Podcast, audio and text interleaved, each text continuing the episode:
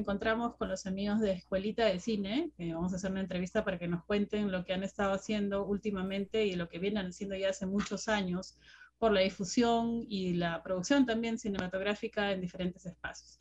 Estamos con Carlos, con José y con Alejandro, así que a ver si cada uno indistintamente nos puede contar cómo surgió este proyecto.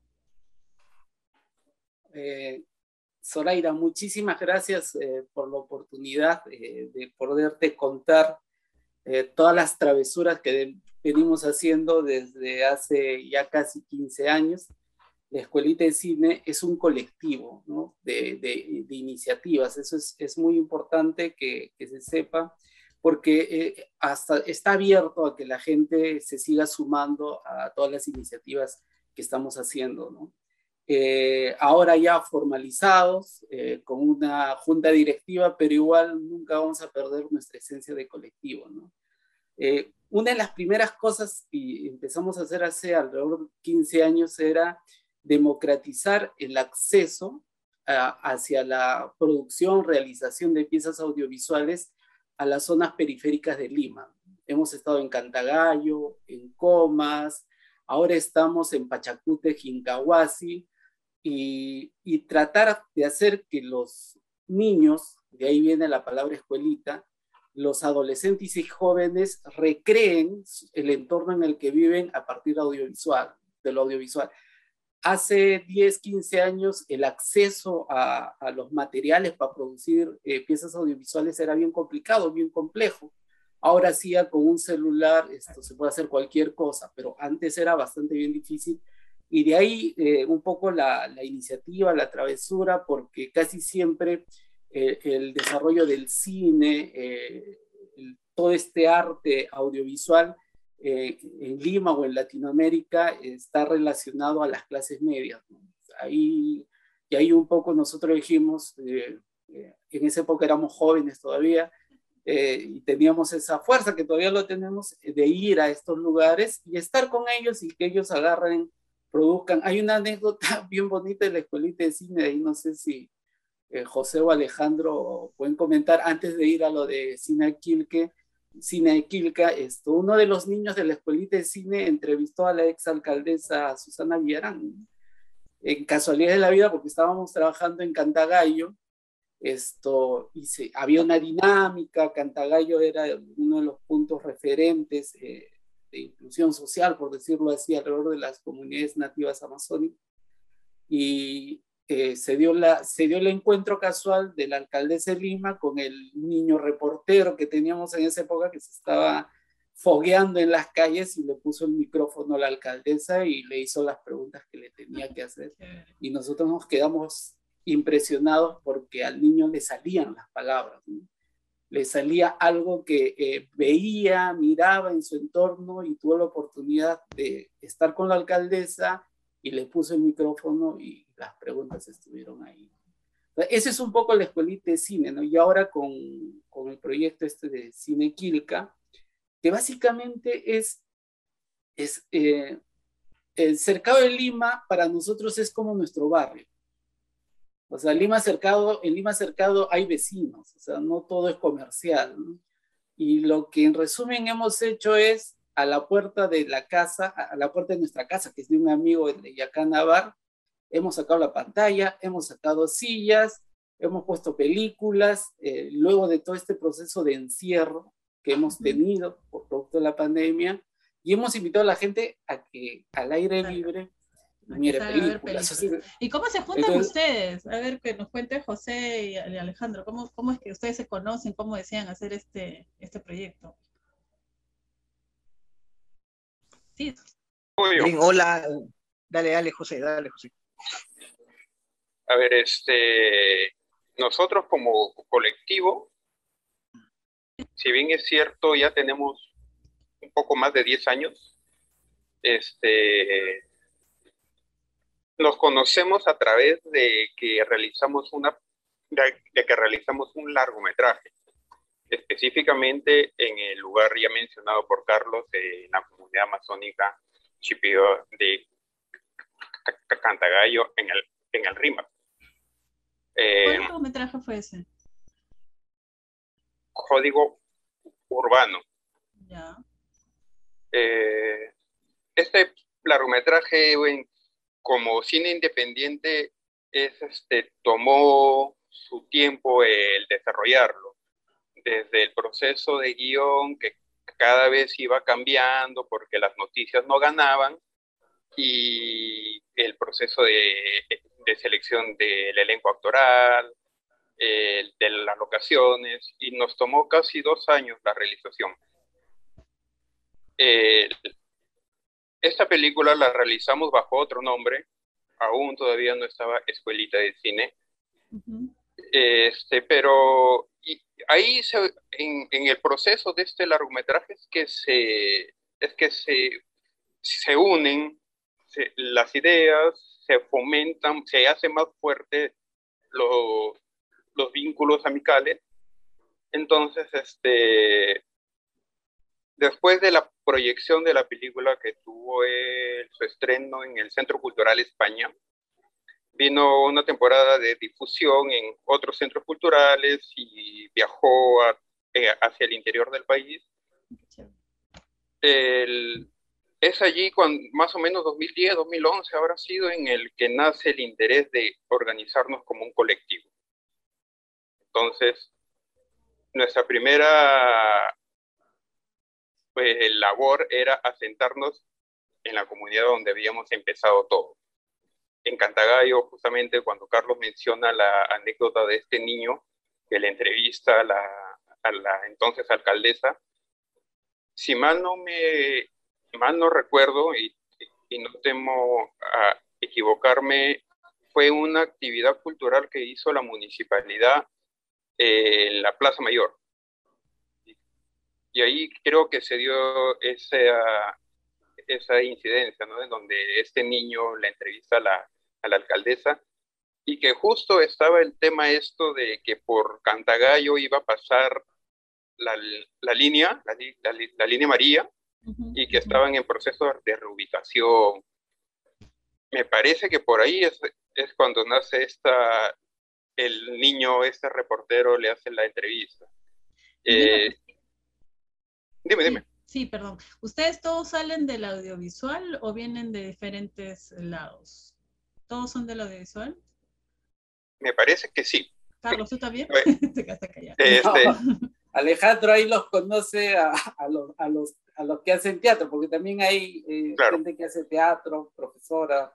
Así este, sí, somos ahí un colectivo integral en realidad. Somos, eh, primero somos comunicadores. Dentro de la rama de la comunicación hay integrantes que se han enfocado en lo que es la comunicación audiovisual, ¿no? Netamente tenemos este, a Walter Canchaya, que es cineasta, tenemos a, Alejandro Fuentes, más conocido como Pachón, que es este, viene del teatro, ¿no? Eh, Carlos Tacuri es comunicador, es antropólogo también de profesión. Tenemos a Betty Álvarez, que es docente, entonces es un, combinado de eh, varias profesiones que este, bien, bien enfocado en el lado humano, en el desarrollo humano, que nos hemos podido integrar para, para poder desarrollar esto. Israel Luyo también es un comunicador audiovisual que ha trabajado en distintos este, medios, en distintos canales de televisión, y todos nosotros nos hemos unido en este sueño de poder desarrollar lo que es Escuelita de Cine, como ya mencionaba Carlos, eh, trabajando eh, básicamente en las periferias, eh, trabajando con la comunidad, trabajando con la gente del entorno, que ellos puedan ser parte de las producciones que nosotros realizamos. Para ello se hacen talleres también formativos a nivel de actuación, al nivel de manejo de cámara, a nivel de lenguaje audiovisual, donde este, todo esto termina con la elaboración de un producto que a su vez este, se va a exhibir en el lugar en donde se ha realizado este trabajo.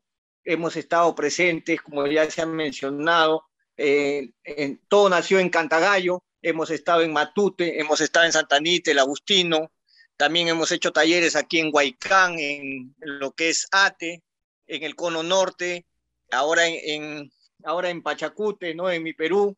En fin, hemos logrado en estos eh, más de 10 años que venimos trabajando eh, poder diversificar diversificar en la periferia de Lima, ¿no? En la periferia de Lima, siempre trabajando este, de manera autosostenida. Nosotros somos los que hemos ido financiando este tipo de trabajo y esto es el resultado de lo que estamos haciendo. Perdón, Alejandro, sí, justo a eso iba. Este, este, la pregunta es esa, ¿no? Porque entiendo de que todo este proyecto es una mirada inclusiva, es ponerle la cámara, como dije en un principio, a quienes normalmente no la han tenido, eso me parece genial, y que han partido, digamos, de, esparcirse, de, buscar este, otros espacios que normalmente, digamos, no han sido los que producen audiovisuales o cine en el país pero ¿cómo hacen todo esto? O sea, ¿de dónde sale el financiamiento? Sobre todo entiendo que ahora, pues, estaban hablando de un amigo en Yacana y en los conocidos y alguien, no sé, trae el proyector y las butacas, ¿así es, así funciona?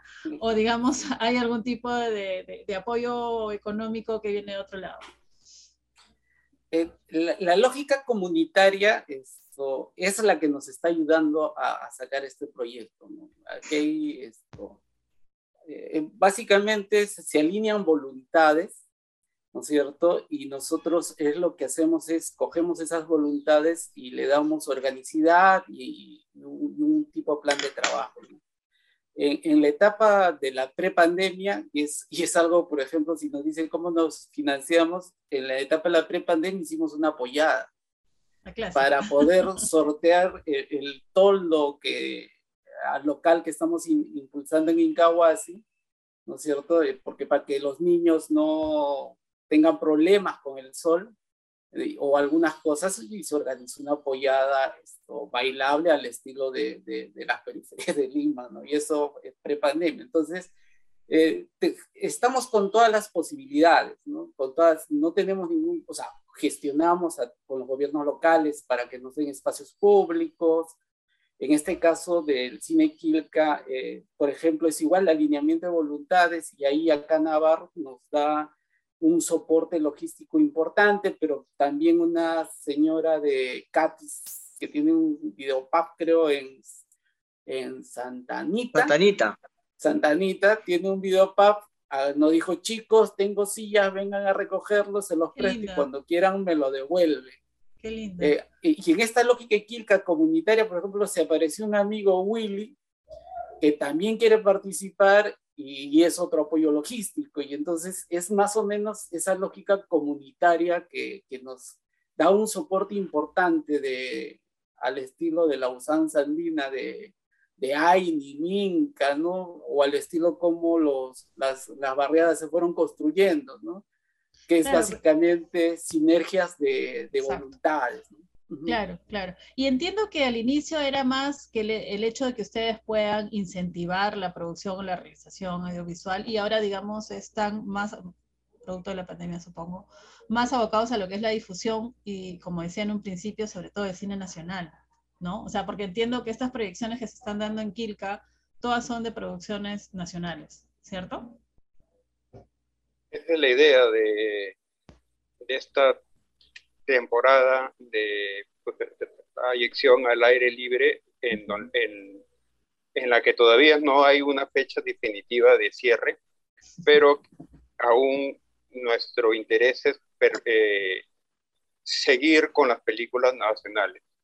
Ahora, este, el hecho de que estemos este, proyectando películas no, no nos aleja con, no, no nos aleja de las intenciones de que, de que podamos seguir haciendo lo que nos gusta, que es el cine en sí, ¿no? Estar con, detrás de cámaras, eh, dirigiendo, realizando, buscando locaciones, que ya llegará el momento, espero no sea demasiado tiempo, en el que volvamos a estar en el ruedo. Ok, es un pequeño, claro, es un pequeño descanso producto de toda esta situación. Anteriormente, como les decía, he visto que ustedes hacían festivales a nivel escolar, si no, si no me equivoco. ¿Eso está interrumpido? ¿Cómo quedó? ¿Qué resultados tuvieron de eso? ¿Me pueden comentar algo? Sí, eh, efectivamente, se realizaban también eh, el tema de la difusión netamente de los productos audiovisuales que se realizaban y se fomentaba eh, la difusión a través de pequeños festivales, ¿no? En donde se intercambiaba materiales y llegaba materiales también para poder este, hacer el tema de eh, la difusión propiamente dicha. pero este, en el camino hemos ido enfocándonos más en, la, en el tema de la producción, hasta que hemos tenido que poner una pausa, eh, por, por, lo que todos sabemos, ¿no? Por el tema de esta pandemia, que lamentablemente este, no nos ha permitido eh, seguir desarrollando este tema de los talleres en los distintos sectores. Tenemos este, la escuela de, de Mi Perú, que es la que viene funcionando eh, todavía, pero en las otras sedes hemos tenido que ponerle una pausa. Y para no estar, este, para no enfriarnos, mejor dicho, nos hemos puesto el tema de hacer las proyecciones de las películas peruanas eh, gracias a la voluntad, volvemos a reiterar, de Yacán Navar, que nos ha permitido el tema logístico para poder trabajar en el, en, en el corazón del subte cultural de Lima, como es Quilca, ¿no? Claro, no, justo eso me, quitas la pregunta, ustedes siempre saben por dónde voy a ir. Este, la pregunta era esa, ¿no? O sea, desde el momento que se para todo, producto de la, de la pandemia, hasta que empezaron a hacer estas proyecciones de cine en Quilca, ¿cuánto tiempo hubo de para? O sea, y cómo eh, de pronto tuvieron la idea de, de hacer, ¿no? O sea, entiendo que está el apoyo de Yacana, pero ¿cómo llegó el impulso inicial como para pasar a esta etapa?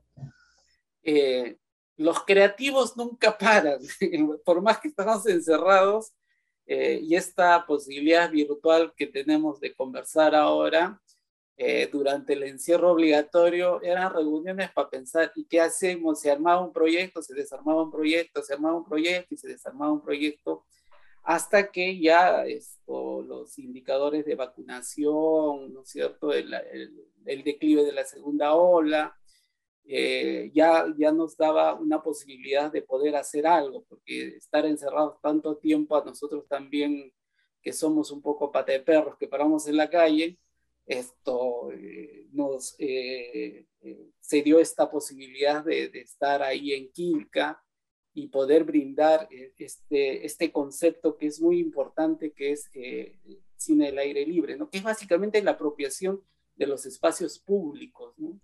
Los espacios públicos esto, eh, tienen una lógica bien curiosa en Lima, ¿no? cuando deberían haber más espacios donde las poblaciones o los vecinos, en este caso el Lima cercado, puedan tener pues teatro, música, cine, ¿no? eh, Quilca, el corazón subte que decía Alejandro, eh, donde convergen pues esto, ahí hay una, unas maneras como nos autodenominamos bien curiosas, pero donde van todas las personas que, que, quieren un poco tertulear, que quieren hacer muchas cosas por ahí, pero por ejemplo, esta cuadra de Quilca, de Camaná con la Plaza de San Martín, es, no está muy iluminada, ¿no? Es, es bien lúgubre, bien, hay veces bien, hay veces no, ¿no? O sea, lúgubre cuando eh, tu onda metalera y todo eso te, te puede gustar, pero para los eh, ciudadanos, vecinos que, que, estamos por el centro de Lima, ¿no es cierto? Entonces un poco el problema en los espacios públicos. Entonces nosotros decimos, no, o sea, ya basta estar encerrados, es momento de, de hacer cosas en la calle, no, no auditorios, no cine, hay que, eh, por eso es la frase que, que, hemos tomado como de bandera de guerra, ¿no es cierto? El, cine toma las calles. Es un poco la bandera que estamos eh, levantando hoy ahora y por lo que hemos estado siguiendo en redes, hay muchas, esto, ya hay iniciativas, muchas réplicas que se están dando y que nos llena de mucha alegría que, en distintos lugares estén habiendo réplicas y nosotros ya estaremos, ahorita estamos pensando en qué cosa vamos a hacer, ¿no? Porque estas cosas tienen su ciclo. ¿Cómo les está yendo? Cuéntenme, por favor, ¿cómo les está yendo desde que empezaron? Sobre todo lo de Kilka, ¿no? Bueno, en base a eso, este, mi presencia eh, los días viernes no es, este, es momentánea, dado por el horario de trabajo que tengo. Pero yo soy el que edito los videos y, puedo ver desde la primera, con, la primera película que empezamos, que fue con Tupamaru, hasta la última con Chapis. De hecho, sí. Y, y, la última con los Chapis, he podido ver de que... Está rico, ¿no? La, sí, de, de Juan Carlos Torrico. Este, yo puedo ver de que la gente aumenta no sustancialmente, no digamos pues un público de un público masivo, pero veo que se pasan la voz entre quienes fueron la primera, veo que va gente, la misma gente que fue la primera puede ir a la segunda, tercera, pero va acompañada, que le pasa la voz. Ah. Y, y las reacciones con la gente en las redes sociales me lo confirman. Veo de que se, eh, esta intervención se ha hecho, se ha hecho medianamente conocida. veo un público asistente, algunos fiel, otros nuevos, algunos este, quizás faltarán alguna sesión, pero regresan.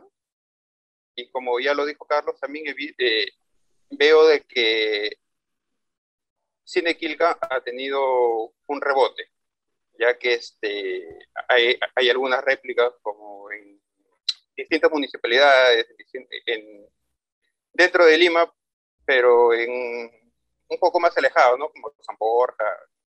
Y ahora quizás también eh, anuncian para este viernes otra, otra muestra de cine en, en, en, otro lugar del centro de Lima. Y, no, y nos parece bien, y nos parece bien, dado de que, como lo dijo Carlos al inicio, es una manera de democratizar esto. Y hablando de los espacios públicos, eso está bueno, ¿ah? ya salió la competencia sana. Y en el mismo horario. El mismo horario. bienvenido.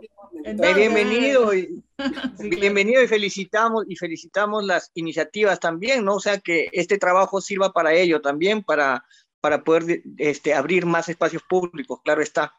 Claro. Y hablando de los espacios públicos, ¿cómo va el tema? O sea, ¿cómo ha sido el tema de los permisos y todo eso? ¿Ha habido algún problema? ¿Les han puesto la, cosa difícil? ¿O ha fluido libremente? Ha fluido, libre, ha fluido libremente, ¿no? Esto, al inicio te decía que es, más o menos la lógica que hemos hecho, es eh, el lugar donde se hace la intervención eh, es al lado de voy a poner una comilla, ¿no? Al lado de la vivienda de, de una persona.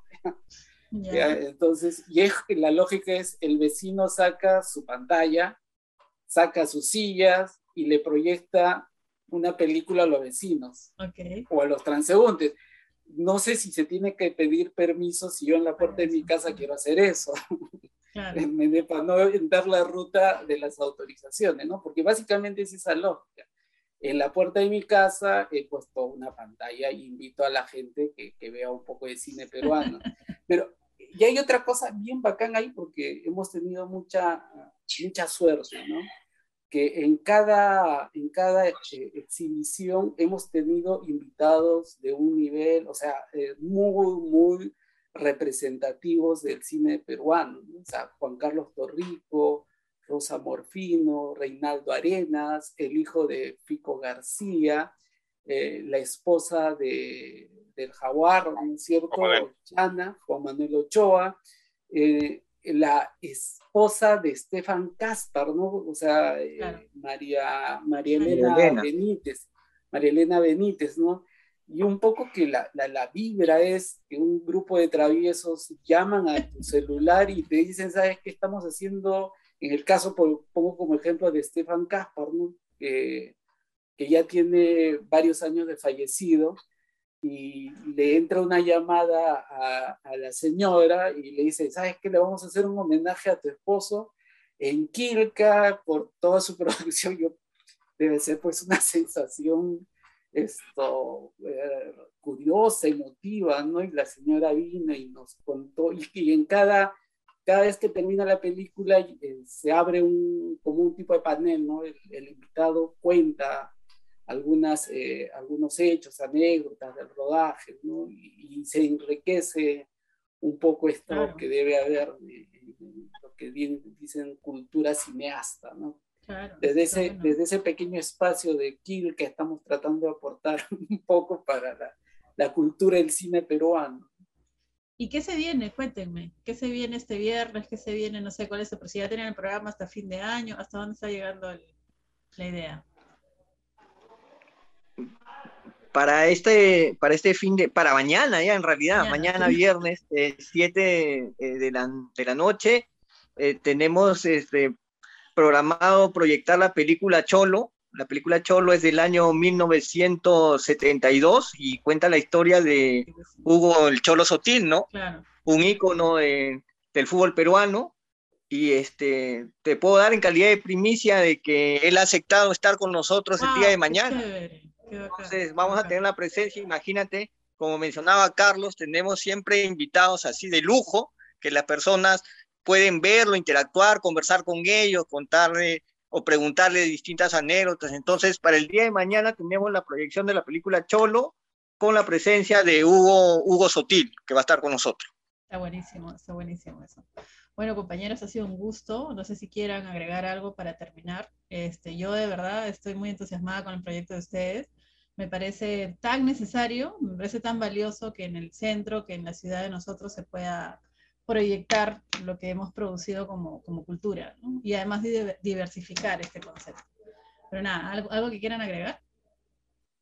Eh, eh, Zoraida, agradecerte esto, la, la, oportunidad de poder contar lo que desde nuestro colectivo estamos haciendo, ¿no? esta suerte de voluntades que se han juntado y que va a llegar el momento en que ya no haya más Cinequilca, pero va a venir otras cosas, ¿no? Porque nunca dejamos de, de, estar tranquilos. Muchas gracias, Soraya, por la oportunidad. Gracias a ustedes, gracias a ustedes, Alejandro, José, Carlos, ha sido un gusto. Voy a acabar. Y, este, y ya saben, mañana en la escuelita de cine en Quilca va a estar el Cholo y el mismo Cholo en persona. No se lo pierdan.